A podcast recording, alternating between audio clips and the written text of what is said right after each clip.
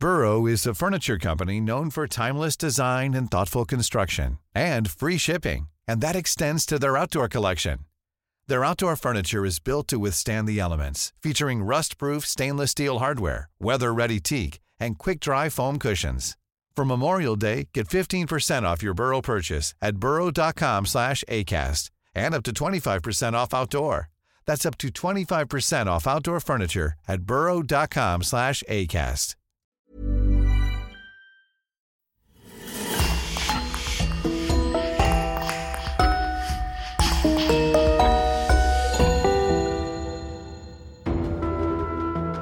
Bonjour et bienvenue pour une nouvelle affaire criminelle. Un grand merci à nos abonnés VIP sur lecoinducrime.com. Audrey Vasseur, Eric Bauer, Virginie, Jean Herry, Marine Bonnemère et Sophia. C'est grâce à eux que nous pouvons vous proposer des épisodes inédits. N'oubliez pas que vous pouvez aussi simplement et rapidement débloquer des dizaines d'épisodes inédits en vous abonnant directement sur Apple Podcast. C'est important pour nous car comme vous le savez, le coin du crime survit à 100% grâce à nos auditeurs. On vous remercie infiniment et on commence. La maison forte de Régnac est considérée à ce jour comme l'unique château falaise encore intact dans l'Hexagone. Riche d'histoire médiévale, elle surprend et fascine par son caractère authentique et sa solidité. Pourtant, il existe une légende noire associée à ce lieu, celle d'un homme particulièrement cruel qui a laissé une trace indélébile. Son nom, Jacques May de Régnac, ou encore le bouc de Régnac.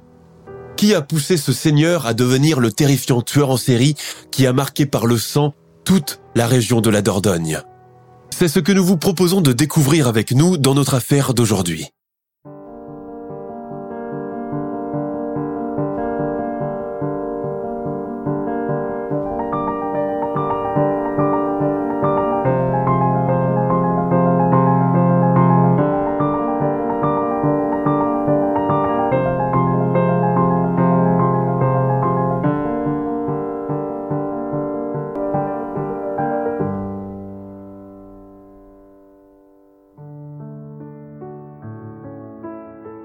La Dordogne, département emblématique de l'Aquitaine, regorge de merveilles géographiques et de lieux troglodytes célèbres et encore bien conservés.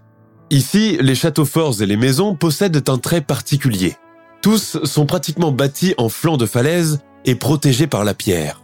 Un style architectural hors du commun, peu habituel en France et qui fait la renommée de cette région.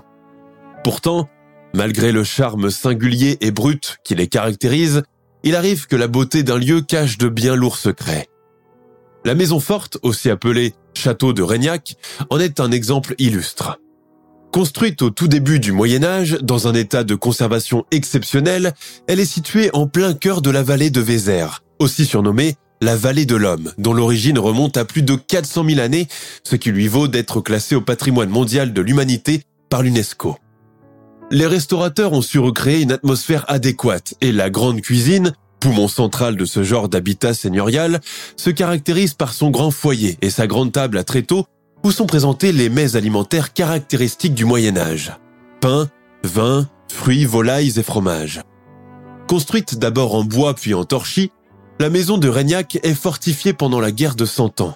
À la fin du conflit, des fenêtres à meneaux de style espagnol sont ajoutées à la façade de la demeure.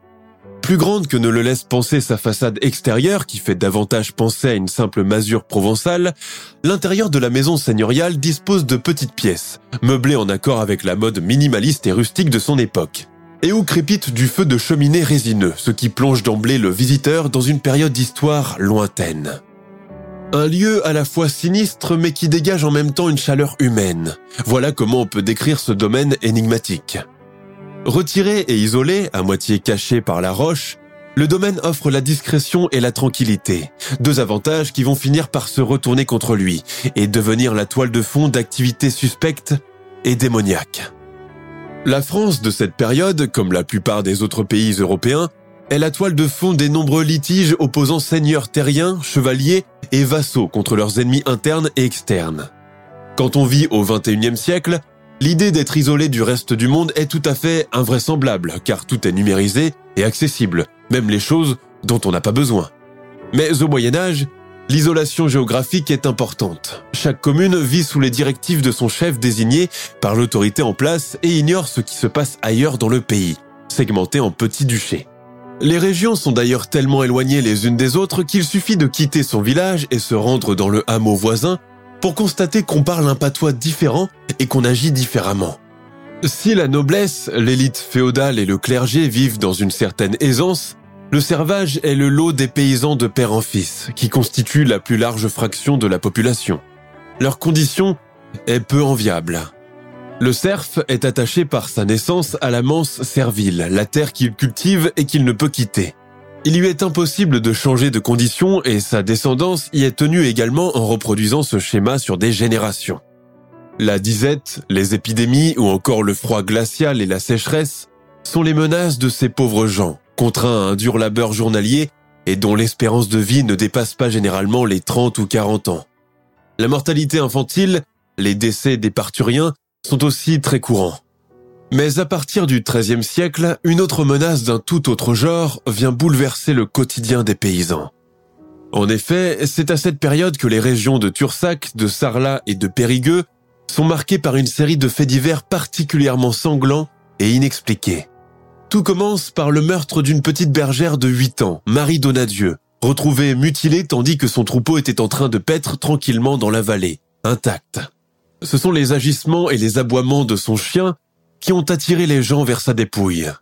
Le corps de la fillette est dans un piteux état. Elle est à moitié dévêtue, éventrée, et ses entrailles sont béantes. Du reste, elle présente des traces de coups violents. La découverte du cadavre plonge tout le monde dans la terreur. L'ombre menaçante d'un tueur dangereux et invisible plane. Dans les hameaux, on trésaille à l'idée d'envoyer les enfants garder les troupeaux, mais on n'a pas vraiment le choix. D'autant plus qu'une semaine plus tard, le corps d'une autre petite bergère est découvert, massacré à peu près de la même manière, ce qui laisse à penser qu'il s'agit du même meurtrier. Alors, on arme les petits comme on peut, de couteaux et de cailloux, et on leur donne les meilleurs chiens bergers pour riposter en cas d'attaque. Hélas, cela n'empêche pas les massacres de se poursuivre. En l'espace de deux mois, une dizaine de corps de jeunes bergères sont retrouvés dans les environs, sauvagement mutilés. Incapables de faire face à cette menace grandissante, les villageois décident d'aller se plaindre au nouveau seigneur de la région, Jacques May de Régnac.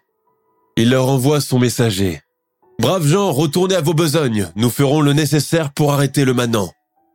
Mais les choses continuent, plongeant les paysans dans le désarroi et la paranoïa. Comme il est d'usage dans ce genre de situation, des rumeurs commencent à courir, chacun y allant de sa version mais tous sont bien d'accord qu'un mystérieux brigand vêtu de peau de bête détrousse les voyageurs de passage, qui traversent la vallée de la Vézère à la tombée de la nuit, les désarçonne avant de les tuer. Nul doute qu'il puisse s'agir du même personnage qui s'en est pris aux fillettes qui gardent les troupeaux de moutons. Les villageois s'organisent pour faire le guet dans les bois pendant la nuit, armés de fourches et de couteaux. Mais il ne se passe rien.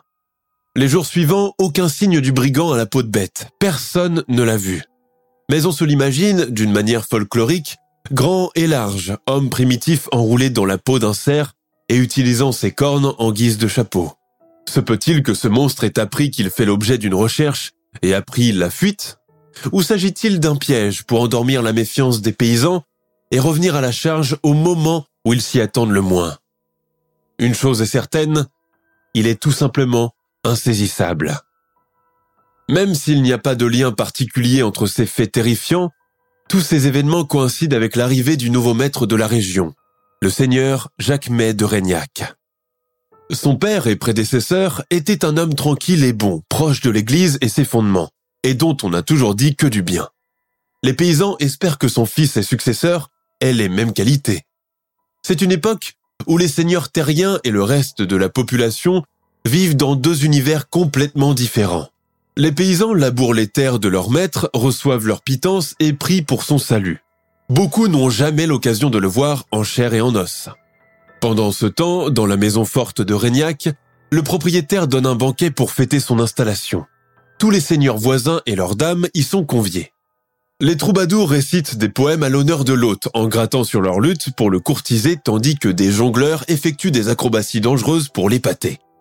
Mais le clou du spectacle est certainement le numéro d'un couple de nains espagnols, déguisés en enfants et accompagnés d'un petit chien. Ils doivent exécuter un numéro de mime et de saute-mouton puis se donner la fessée à tour de rôle. Le petit chien, excité par le bruit, les cris et les rires gras, se met à gambader allègrement autour de la salle en agitant la queue, oubliant au passage le numéro qu'il est censé faire. Le couple de nains essaye tant bien que mal d'attirer son attention, mais cela ne fait que redoubler l'hilarité générale. À un moment, le petit animal saute sur le postérieur du comédien en lui tirant sur son pantalon pour le lui faire baisser. Mari et femme se mettent alors à réprimander dans leur langue, le menaçant de leurs petits poings serrés comme des bourses, finissant par tomber par terre tous les deux et déclencher un tonnerre de rire dans les tables. Le numéro, moitié joué, moitié improvisé, rencontre pourtant un franc succès, au point que deux dames de l'assistance se saisissent chacune d'un nain sur ses genoux et s'emploient à lui donner des bouts de pâte de fruits confites, comme on ferait pour un petit enfant. Puis, arrive le moment tant attendu de ripailler. Des serviteurs arrivent en ligne serrée, armés de plats et de cruches à vin en émail, et se mettent à disposer le tout sur les tables à tréteaux, rallongées grâce à un mécanisme. L'art de la table n'existe pas encore, ni les bonnes manières qui l'accompagnent d'ailleurs, et toute la noblesse assise dévore à même les plats sans se soucier du reste. Les hommes s'aident parfois d'un petit couteau accroché à leur ceinture pour découper viande, pain et fromage. Les tables ploient sous les mets rares, faisant rôti, tourtes de pigeons, cochons de lait tournoyant sur la broche, perdrix farcis. Les nobliaux de cette époque prisent particulièrement toutes les volatiles, persuadés qu'un animal qui vole est un animal noble, contrairement à ce qu'on peut trouver dans les basses-cours. Au bout de la table, le seigneur des lieux, Jacques May de Régnac, coupe des morceaux de viande grasse avec ses doigts et les présente à une jante dame assise à sa droite. On mange copieusement et on s'essuie les mains à même la nappe ou sur les vêtements. On boit aussi, beaucoup, du vin sucré, de cidre de pomme et de l'hydromel. À l'instar des tablées romaines, les banquets du Moyen Âge sont une occasion de manger jusqu'à s'en étouffer, mais aussi d'abord et surtout une occasion pour le maître des lieux de montrer qu'il a les moyens d'offrir une telle abondance alimentaire, dont la moitié n'est même pas touchée au cours du repas, tellement la quantité est gargantuesque. Depuis qu'il est devenu le seigneur de Régnac, il veille à faire régner la terreur. Tout le monde, même ses hôtes, s'accordent à dire que sous ses airs de chevalier chrétien, se cache un personnage vil et inquiétant, indissociable de cette période trouble et troublée qu'est le haut Moyen Âge européen. En tant que seigneur, il a la double fonction de propriétaire terrien et de chef de la police, qui n'existe pas encore dans la forme actuelle que nous connaissons. En somme, son rôle consiste à protéger la région de toutes les formes d'agression venant de l'extérieur, faire régner l'ordre parmi les paysans et étouffer un quelconque sentiment de rébellion. Environ deux ans avant son arrivée à Montignac, Jacques May épouse une jeune dame de cour sicilienne, l'austère et bigote Leonarda Lomilio un mariage arrangé par la vieille tante de la mariée qui désespérait à trouver un bon parti pour elle. La réputation du jeune seigneur français, ancien soldat en Terre Sainte, suffit à satisfaire sa belle famille. Si elle n'est pas jolie, qu'elle a une bosse sur le dos et qu'elle boite du pied, Leonarda Lomilio apporte avec elle une dot conséquente, qui suffit à effacer tous ses défauts physiques. Comme il est d'usage, les couples nobles ne se marient pas par amour et ne vivent pas ensemble une grande partie du temps, car chacun a ses propres prérogatives et occupations. Seule la naissance d'un héritier est garant de ce genre d'union. La polygamie, les maîtresses et les enfants illégitimes font également partie de ce schéma familial. Quand cela se produit, les épouses officielles n'ont pas leur mot à dire sur le sujet, et ni la loi ni l'Église n'est de leur côté. En somme, si un homme possède les moyens, il peut tout se permettre. Mais bien avant son mariage et son statut de seigneur, Jacques May de Régnac a eu une jeunesse bien chargée. Ancien écuyer aux écuries de Montignac, il est pressé par son père d'aller en Terre Sainte pour participer à la première des huit croisades dans l'espoir de délivrer le tombeau du Christ. Les croisades, événement emblématique de cette période, est une occasion pour tous les va en guerre d'aller manier du sabre à l'autre bout de la terre. Même des monarques y vont, Richard Cœur de Lion d'Angleterre ou encore Frédéric Ier Barberousse. Pèlerinage guerrier par excellence, l'expédition à Jérusalem est non pas moins semée d'embûches. Le voyage dure bien entre deux à trois ans, à pied ou à cheval, et un peu moins quand on prend les moyens maritimes. Encore faut-il posséder une flotte, ce qui n'est pas le cas de tout le monde. Bien avant d'arriver à destination, les chevaliers et leurs bataillons font face à de nombreuses pénuries, manque de ravitaillement, population étrangère refusant de les nourrir, coupeurs de routes, brigands, maladies infectieuses et contagieuses, absence de route, conditions météorologiques difficiles, etc. Quant à ceux qui arrivent tout de même à fouler le sol de Jérusalem, les ennuis ne font que commencer. Mais cette condition de soldat a l'avantage de mettre à peu près tout le monde sur le même pied d'égalité. Les rois, les nobliaux, les chevaliers, leurs aides et leurs messagers vivent dans un confort très drastique, regroupés à plusieurs dans des tentes et dormant à même le sol. Jacques May de Régnac, parti lors de la première expédition de Montignac avec une vingtaine d'autres chevaliers, est l'un des rares arrivés à destination, sans avoir traversé trop de déboires pendant le trajet. Vêtu de son armure, de son aubert avec sa croix rouge cousue, il se montre particulièrement cruel lors des batailles. Cependant, il craint de se faire tuer et n'hésite pas à aller se terrer quand l'occasion se présente, se délectant du spectacle du sang des adversaires.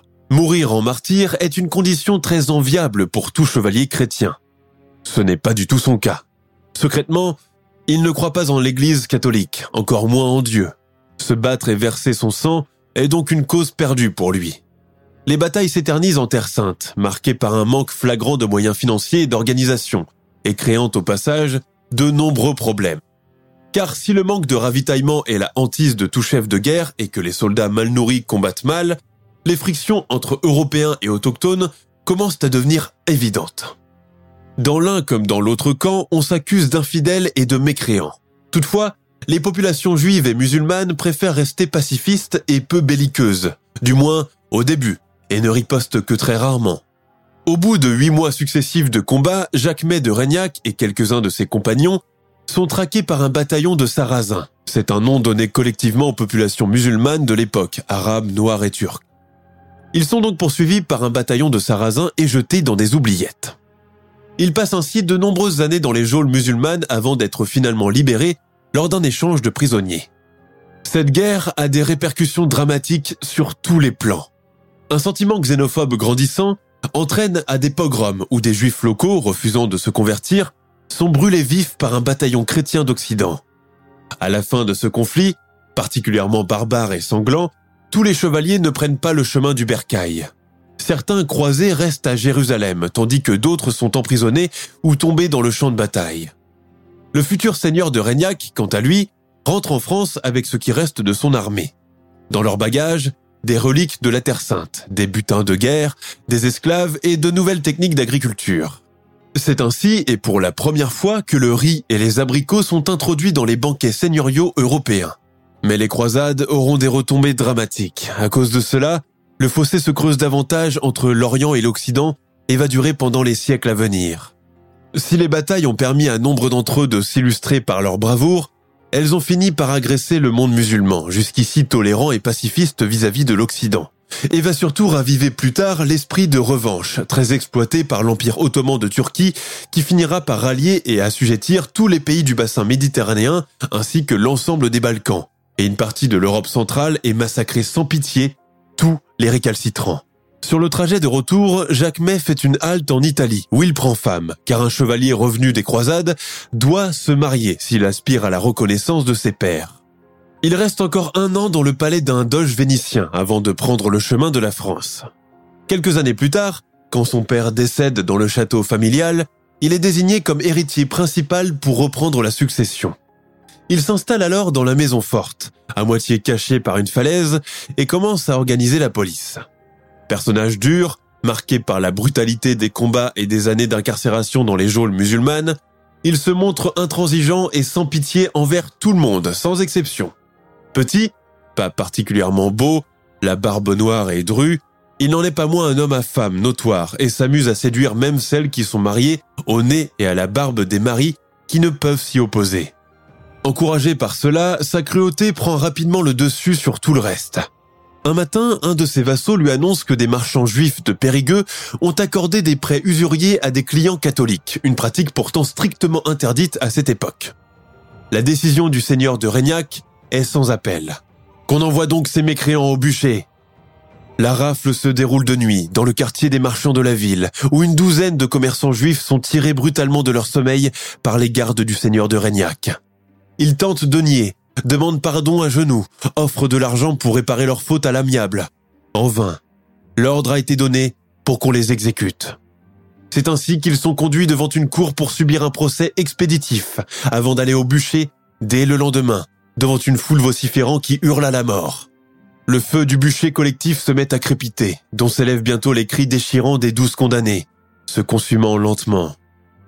Leur condamnation fait usage d'avertissements à leurs semblables pour ne pas être tentés de reproduire la même chose.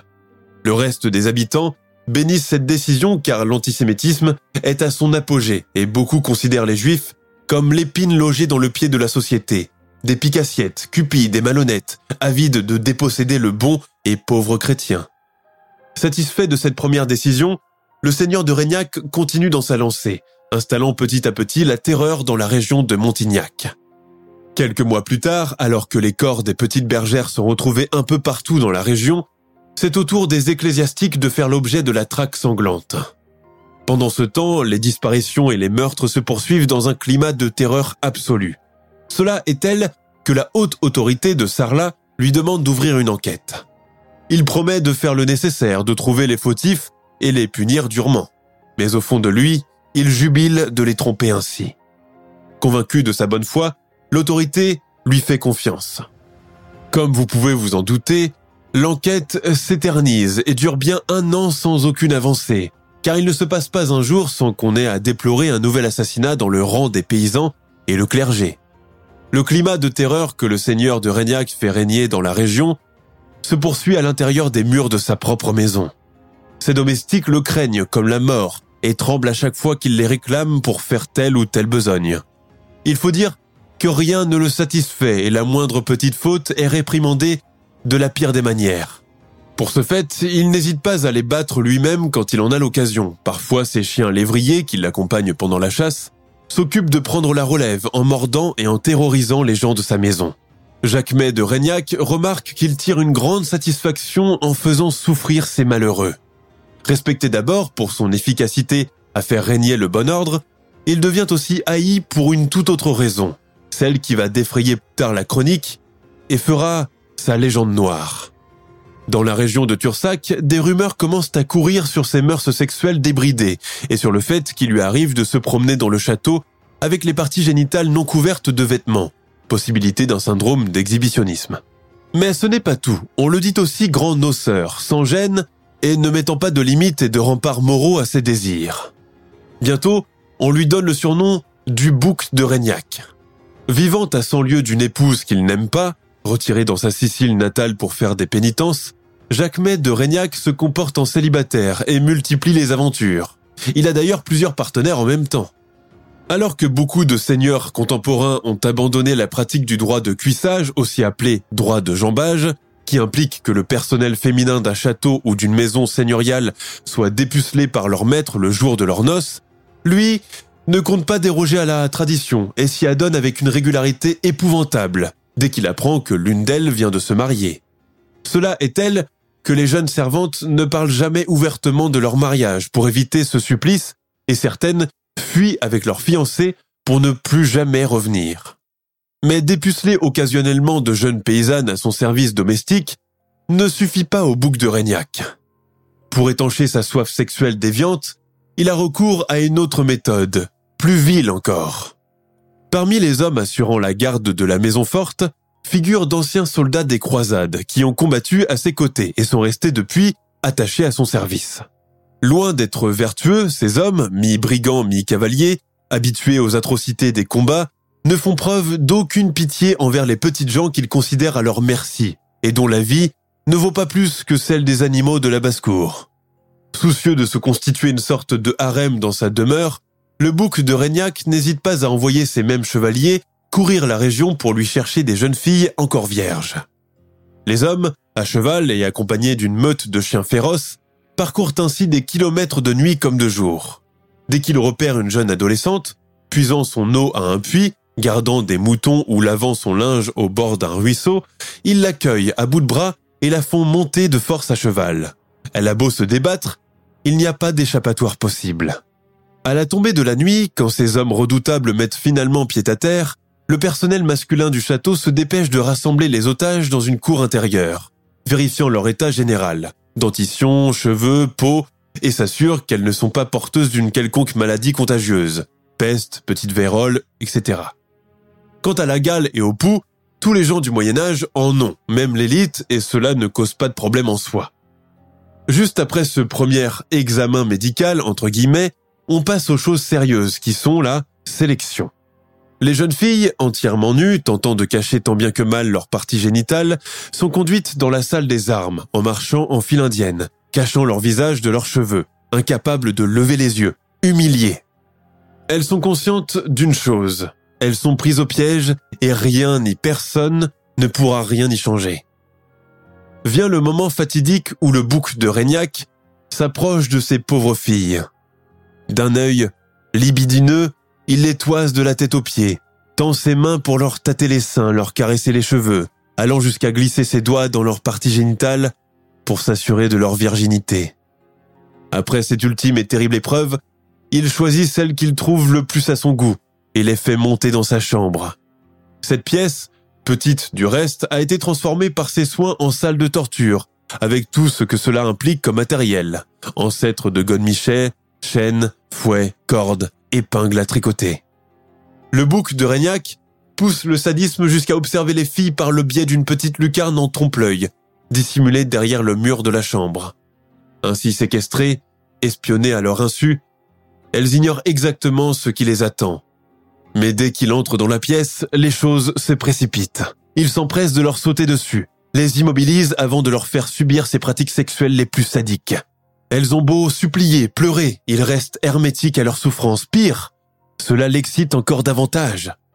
Au cours de ces orgies, les prisonnières sont tour à tour sodomisées, battues, mordues jusqu'au sang, brûlées avec des cendres de cheminée.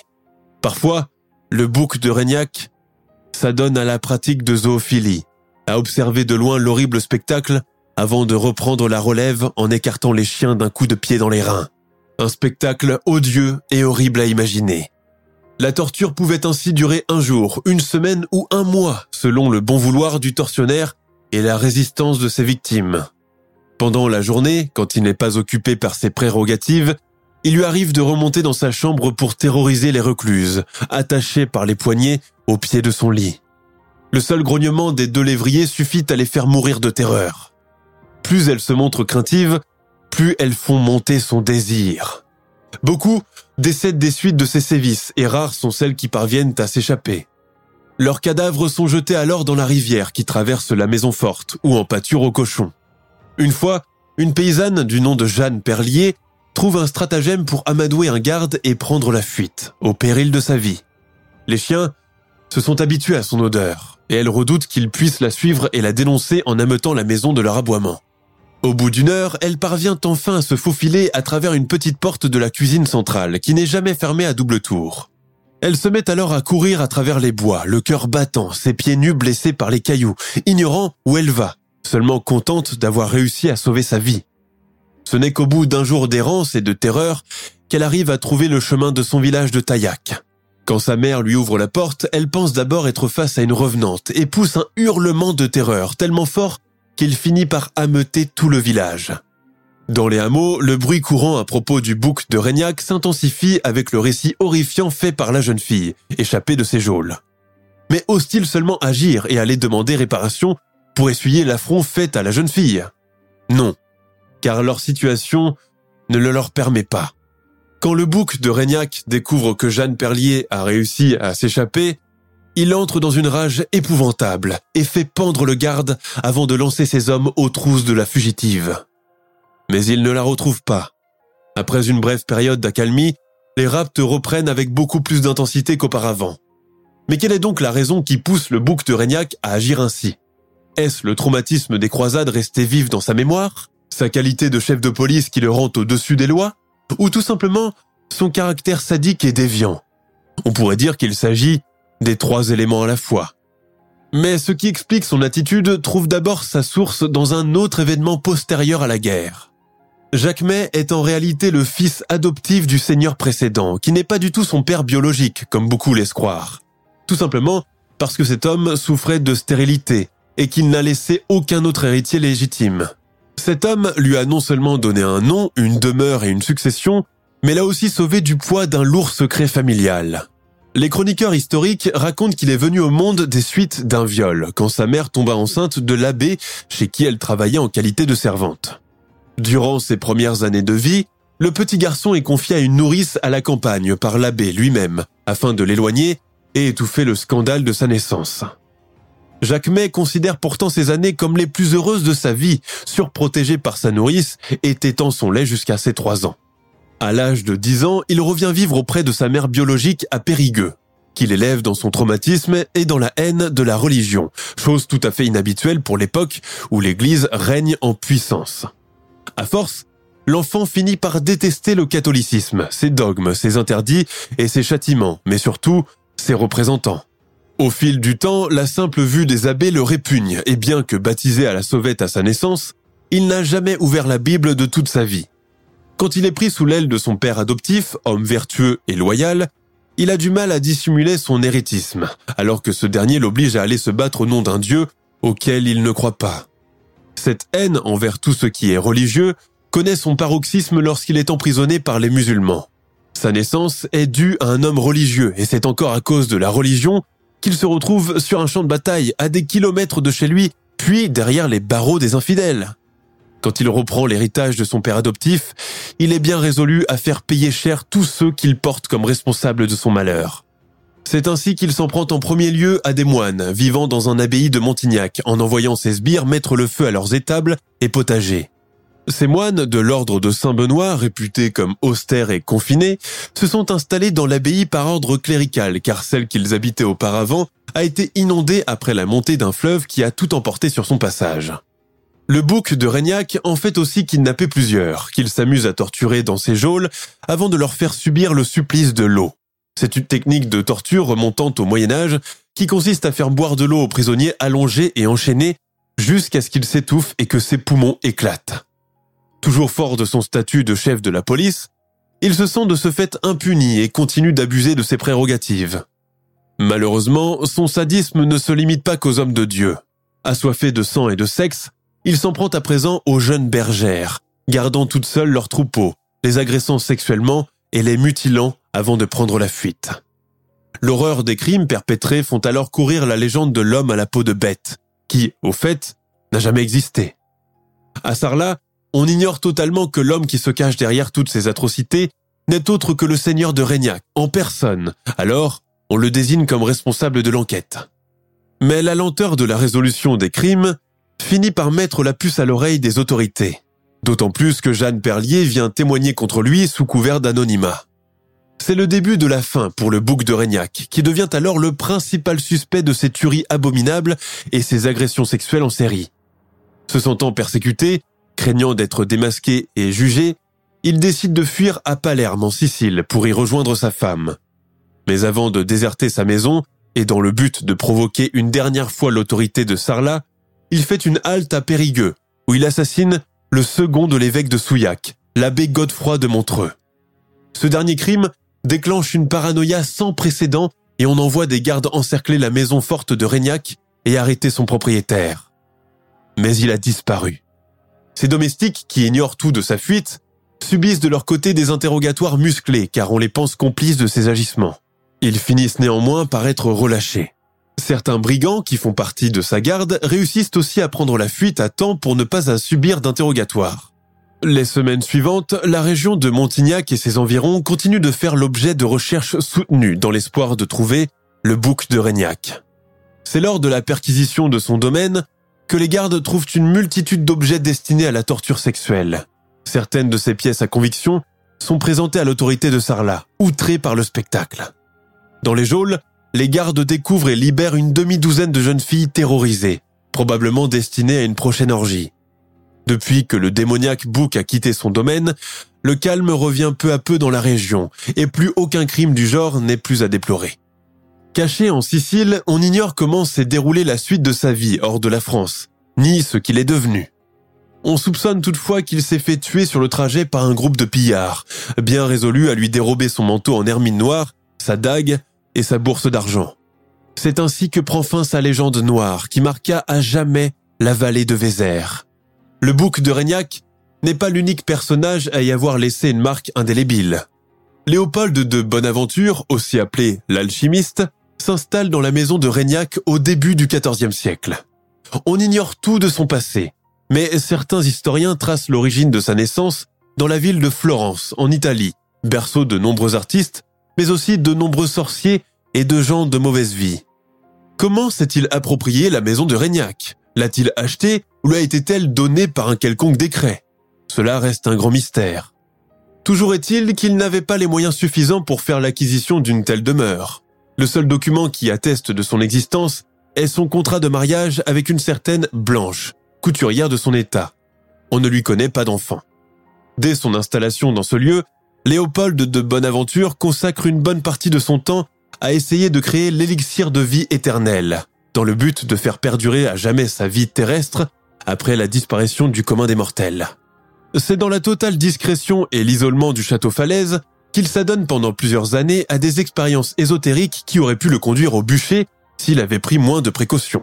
La terrasse supérieure est d'ailleurs son lieu de prédilection pour mener ses nombreuses expériences, et sa source d'inspiration est la tradition chamanique des hommes préhistoriques qui ont vécu autrefois dans cet endroit. Léopold aurait ainsi consacré des années à ses activités hérétiques, communiquant au passage avec l'au-delà et invoquant les esprits. Il aurait même rédigé un livre de botanique consacré aux plantes aphrodisiaques dont un chapitre entier dédié à la mandragore. Un jour pourtant, il est accusé de magie noire par l'un de ses domestiques qui le dénonce aux autorités. On ne sait pas exactement ce qui s'est passé à partir de cette date, ni si l'alchimiste a été arrêté et condamné au bûcher. Pas de trace non plus de son célèbre élixir de jouvence, dont la recette est encore tenue secrète ou perdue quelque part dans les livres de magie. Malheureusement, le bref passage de l'alchimiste à Régnac n'a pas été suffisamment long et documenté pour en avoir une idée plus précise et étoffée. Il n'en reste pas moins de ces personnages les plus inquiétants et énigmatiques.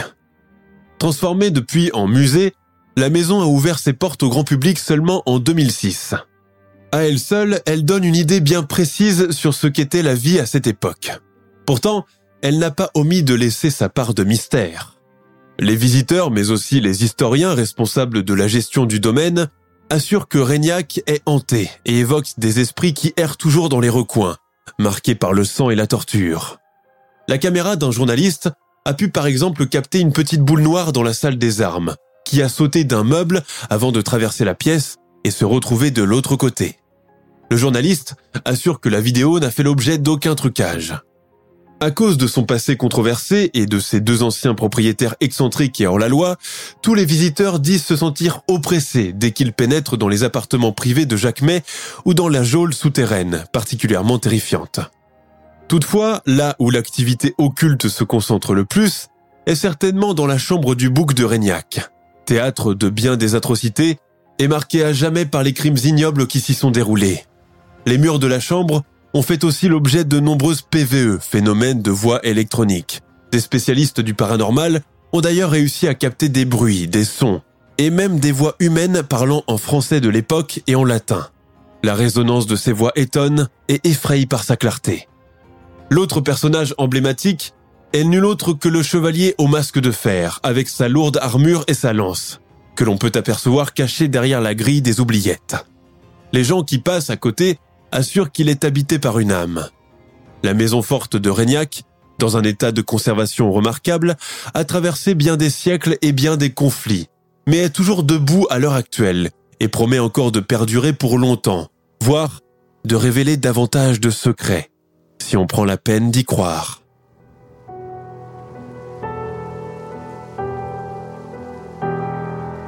Nous sommes à la fin de notre émission du jour. N'hésitez pas à écouter les autres émissions du podcast et à prendre 5 secondes pour nous laisser un 5 étoiles sur iTunes. C'est vraiment très important pour nous. Vous pouvez aussi vous abonner pour ne pas rater les prochains épisodes et nous suivre sur Facebook pour nous en proposer de nouveaux.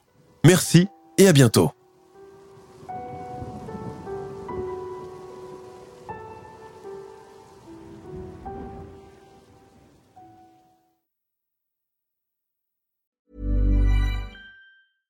Small details are big surfaces. Tight corners are odd shapes. Flat, rounded, textured, or tall. Whatever your next project, there's a spray paint pattern that's just right. Because Rust new Custom Spray 5 in 1 gives you control with five different spray patterns. so you can tackle nooks, crannies, edges, and curves without worrying about drips, runs, uneven coverage, or anything else. Custom Spray 5 and 1. Only from rustolium A lot can happen in the next three years. Like a chatbot may be your new best friend. But what won't change? Needing health insurance. United Healthcare Tri Term Medical Plans are available for these changing times. Underwritten by Golden Rule Insurance Company, they offer budget friendly, flexible coverage for people who are in between jobs or missed open enrollment. The plans last nearly three years in some states, with access to a nationwide network of doctors and hospitals. So, for whatever tomorrow brings, United Healthcare Tri Term Medical Plans may be for you. Learn more at uh1.com.